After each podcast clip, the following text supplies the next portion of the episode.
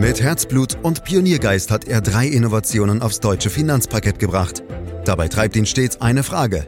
Wie können wir die Menschen in Deutschland zu besseren Anlegern machen?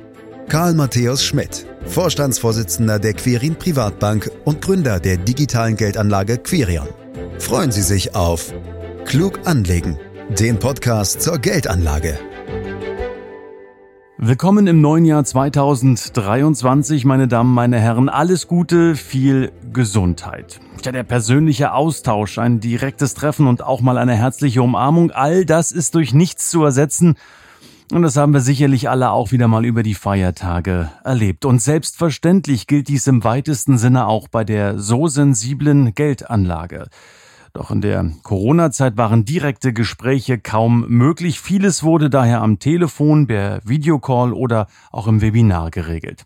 Ja, das mag durchaus bequem und effizient gewesen sein, vieles Zwischenmenschliche ging dadurch jedoch verloren. Und umso schöner waren die vergangenen Monate, wie ich finde, als endlich wieder Veranstaltungen nahezu ohne jede Restriktion möglich waren. Und jetzt hoffen wir einfach mal, dass das auch so bleibt.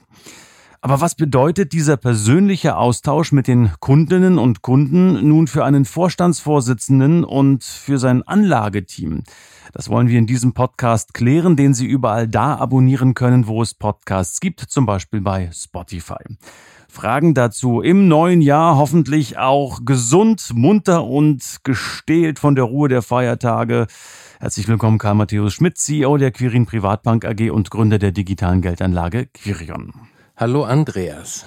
Ja, auch ich habe dich äh, lange nicht mehr persönlich gesehen, fällt mir bei der Gelegenheit ein. Wo würde ich dich denn gerade antreffen?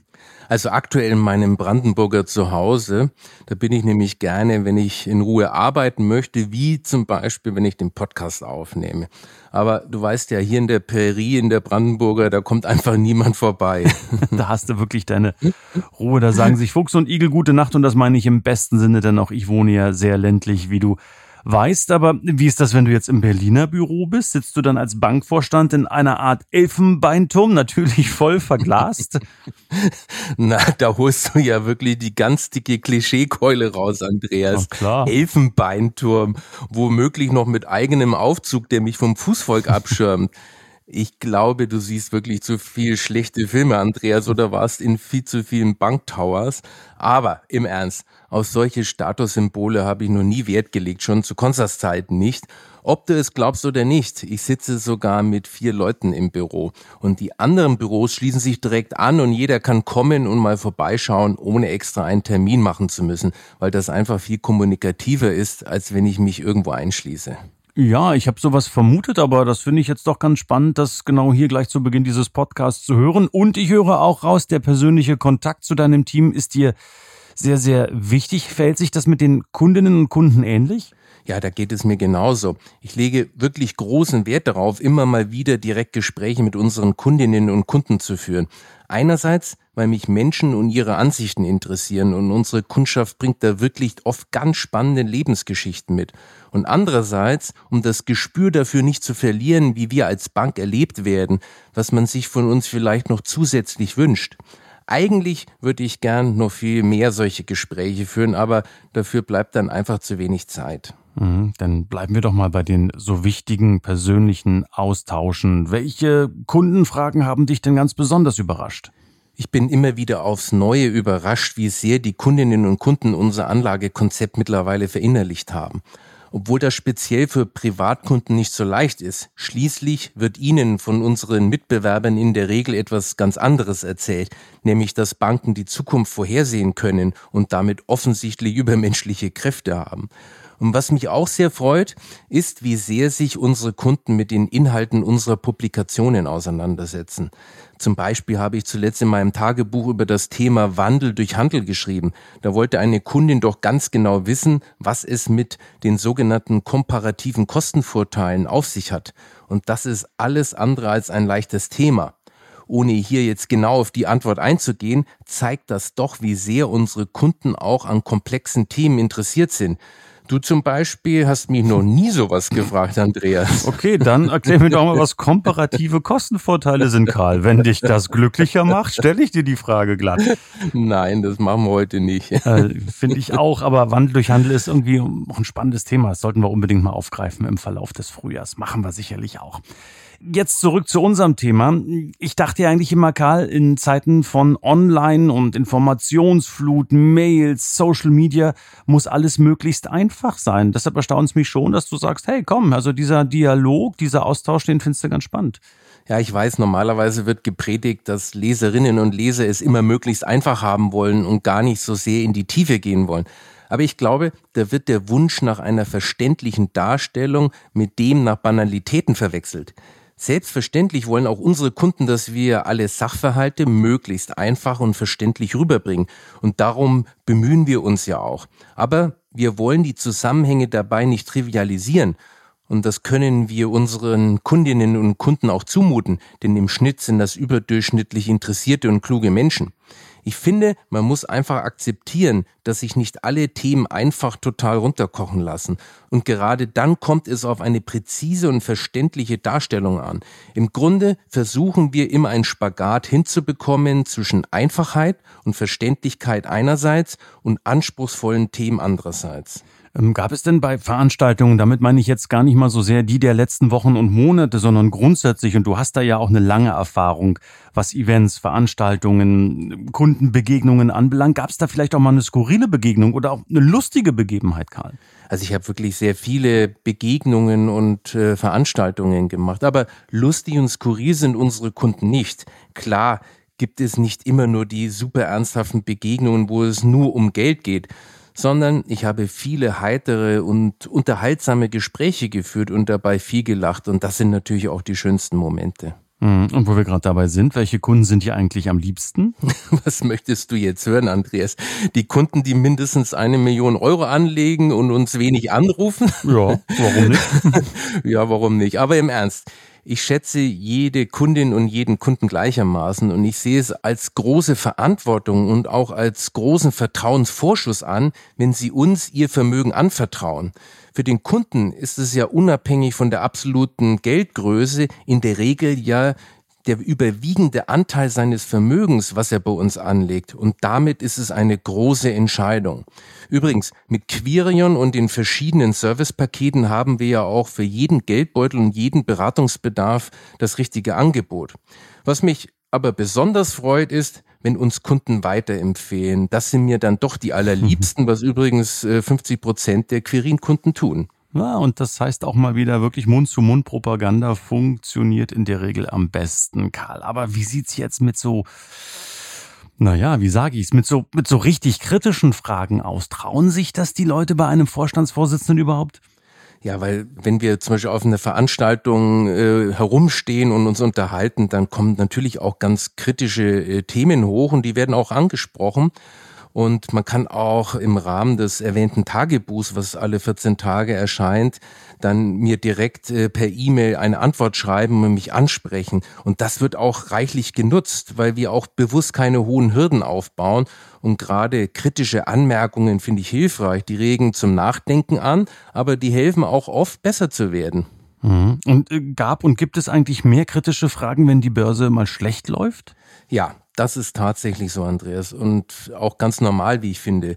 Es sind aber vorwiegend keine kritischen Fragen im Sinne, warum seid ihr nicht ausgestiegen oder warum habt ihr nicht dies oder jenes gemacht. Stattdessen haben die Fragen eher etwas mit Unsicherheit darüber zu tun, wie es weitergeht und wie wir die Lage einordnen. Denn obwohl wir einen prognosefreien Ansatz haben, möchten die Leute ja trotzdem und zu Recht eine Orientierung haben.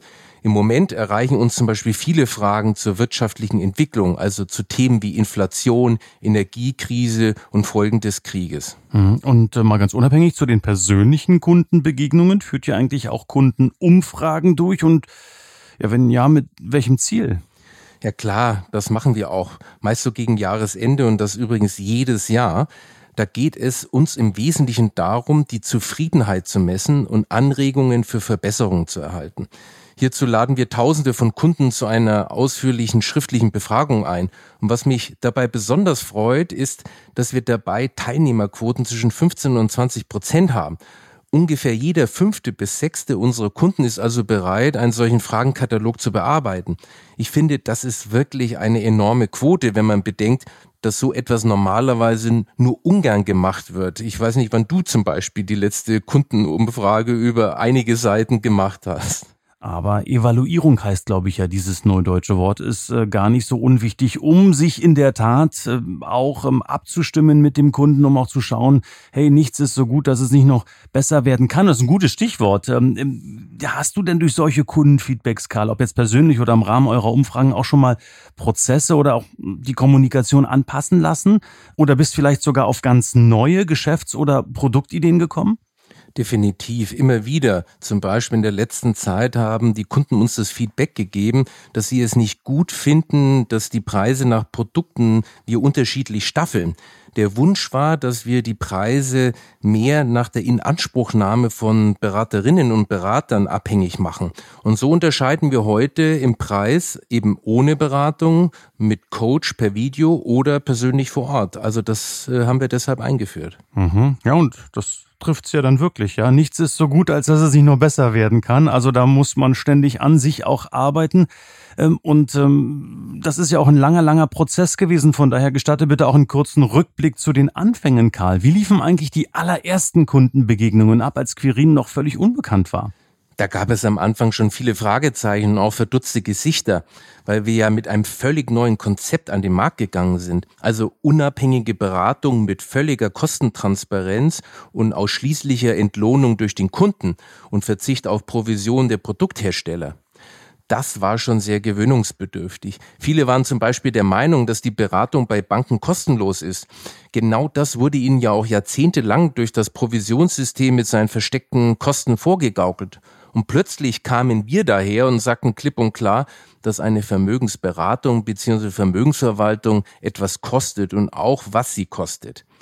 Generell ging es anfangs in den Gesprächen noch viel öfter und intensiver um das reine Bezahlmodell und erst in zweiter Linie um die Anlagestrategie. Mittlerweile hat sich das aber umgedreht. Heute drehen sich die meisten Fragen um unser Anlagekonzept.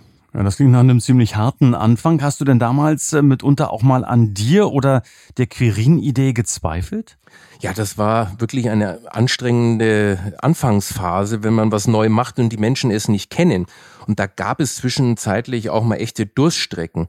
Aber ernsthaft an unserem Konzept gezweifelt habe ich tatsächlich nie. Ich war überzeugt davon, dass der Kunde am Ende bei seinem Vermögen, was er selbst in der Regel aufgebaut hat, einen Partner möchte, der wie ein Steuerberater seine Interessen zu 100 Prozent verfolgt. Der Steuerberater wird ja nicht vom Kunden und vom Finanzamt bezahlt und von der Seite her war ich überzeugt davon, dass das funktioniert. Aber wie gesagt, es gab immer auch mal wieder Schwierigkeiten. So hatten wir zum Beispiel am Anfang noch Defizite in der Klarheit unseres Anlagekonzeptes. Und das hat uns tatsächlich zeitweise auch behindert. Und letztlich sind wir aus allen Schwierigkeiten aber gestärkt hervorgegangen. Mhm. Zurück mal ins Hier und Jetzt. Karl, führst du eigentlich auch selbst mal Kundengespräche durch? Na klar, Andreas. Und äh, vom Gefühl her, ich habe es ja vorhin gesagt, viel zu wenig. Ich finde es wirklich spannend, diese unterschiedlichen Lebenswege, die unterschiedlichen Lebenswelten, die Geschichte der Vermögensentstehung, die Wünsche an das Vermögen, die Ziele kennenzulernen. Und das inspiriert mich und beschäftigt mich dann auch wirklich im, im Nachgang zu den Gesprächen. Ja, und wie laufen diese Gespräche ab? Lass uns doch da mal vielleicht, wenn wir dürfen, kurz zumindest durchs Schlüsselloch schauen. Gerne. Also das sind spannende Gespräche, die mir große Freude bereiten. Ich kann natürlich nur helfen, wenn ich die Struktur des Vermögens kenne. Der potenzielle Kunde oder Kundin öffnet sich und erläutert sein Vermögen. Oft sind die Ziele gar nicht so klar, die wir dann gemeinsam versuchen rauszuarbeiten. Manchmal kann man direkt danach schon einen Plan entwickeln. Oft suchen Kunden Rat und auch Bestätigung. Am Ende ist das Vermögen also so strukturiert, dass der Kunde seine persönlichen Ziele erreicht und glücklich ist und wir natürlich auch, wenn wir einen guten Rat gegeben haben. Sind es also in erster Linie Unternehmer, die du triffst, Karl? Das sind auch Unternehmer, aber nicht nur. Mhm. Ich habe natürlich als Unternehmer äh, viele Höhen und Tiefen erlebt und ich kenne, was ein Unternehmer bewegt, wie Entscheidungen getroffen werden und ich weiß zum Beispiel auch, wie kompliziert manchmal Nachfolgeregelungen sein kann. Deswegen bin ich natürlich da auch ein ganz guter Ansprechpartner. Und gibt es dadurch am Ende des Tages wirklich ein besseres Verständnis füreinander, eben bei diesen Kundengesprächen? Natürlich versteht man sich dann viel besser und wie gesagt, wenn man richtig tief in diese Gespräche eintaucht und äh, ein Verständnis für den Kunden entwickelt, dann kann man auch die richtigen Ratschläge geben und das Vermögen dann richtig strukturieren. Mhm. Alles in allem wirklich spannende Einblicke, Karl. Danke ich dir jetzt schon mal dafür.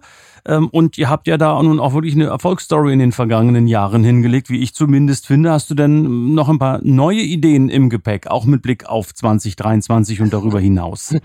Also ich glaube und bin überzeugt davon, dass die Deutschen noch viel Nachholbedarf haben. Sie legen ihr Geld ja immer noch schlecht an. In Deutschland haben wir nur eine Aktionärsquote von 18 Prozent der Bürger. In der Schweiz ist es über 50 Prozent. Du siehst also, es ist noch wirklich viel zu tun. Und deswegen ist mein Hauptaugenmerk äh, einfach noch darauf, sozusagen, diese Aktionärsquote, das richtige Geld anlegen, Stück für Stück eben bekannter zu machen. Und wer da vielleicht eine zündende Idee unserer Hörer hat, wie das alles noch viel schneller geht, der melde sich bitte bei mir. Mhm. Oder unter podcast.quirinprivatbank.de. Auch da sind diese Tipps und Hinweise gern willkommen. Und ich frage mich auch immer wieder, Karl, in der Tat, wo würde der DAX wohl stehen, wenn wir auch eine Aktionärsquote wie in der Schweiz, du hast es gerade gesagt, bei über 50 Prozent haben? Also da ist noch viel zu tun. Daher gibt's auch diesen Podcast Klug anlegen, den Sie gerne abonnieren können, meine Damen, meine Herren, um keine Folge zu verpassen. Und Sie dürfen natürlich auch ähm, weitere Fragen stellen. Nicht nur die jetzt hier, um Tipps und Hinweise zu geben, falls es Ideen gibt. Ich habe es gesagt, podcast.quirinprivatbank.de. Da sind auch weitere Themenvorschläge herzlich willkommen. Für heute sage ich Dankeschön fürs Lauschen. Das war Klug anlegen. Der Podcast zur Geldanlage der Quirin Privatbank mit dem Vorstandsvorsitzenden Karl Matthäus Schmidt. Wir freuen uns über Ihre Rückmeldungen und Themenwünsche, die Sie uns gerne an podcast.querinprivatbank.de senden können. Die Querin Privatbank steht für echte Unabhängigkeit, da sie auf Provisionen und hauseigene Produkte verzichtet. Das innovative Anlagekonzept Markt, Meinung, Wissen beruht auf bewährten Erkenntnissen der Finanzmarktforschung und investiert frei von Prognosen in den weltweiten Kapitalmarkt. Die Bank unterstützt interessierte Anleger bei der Altersvorsorge und dem langfristigen Vermögensaufbau. Mehr Informationen erhalten Sie unter querinprivatbank.de.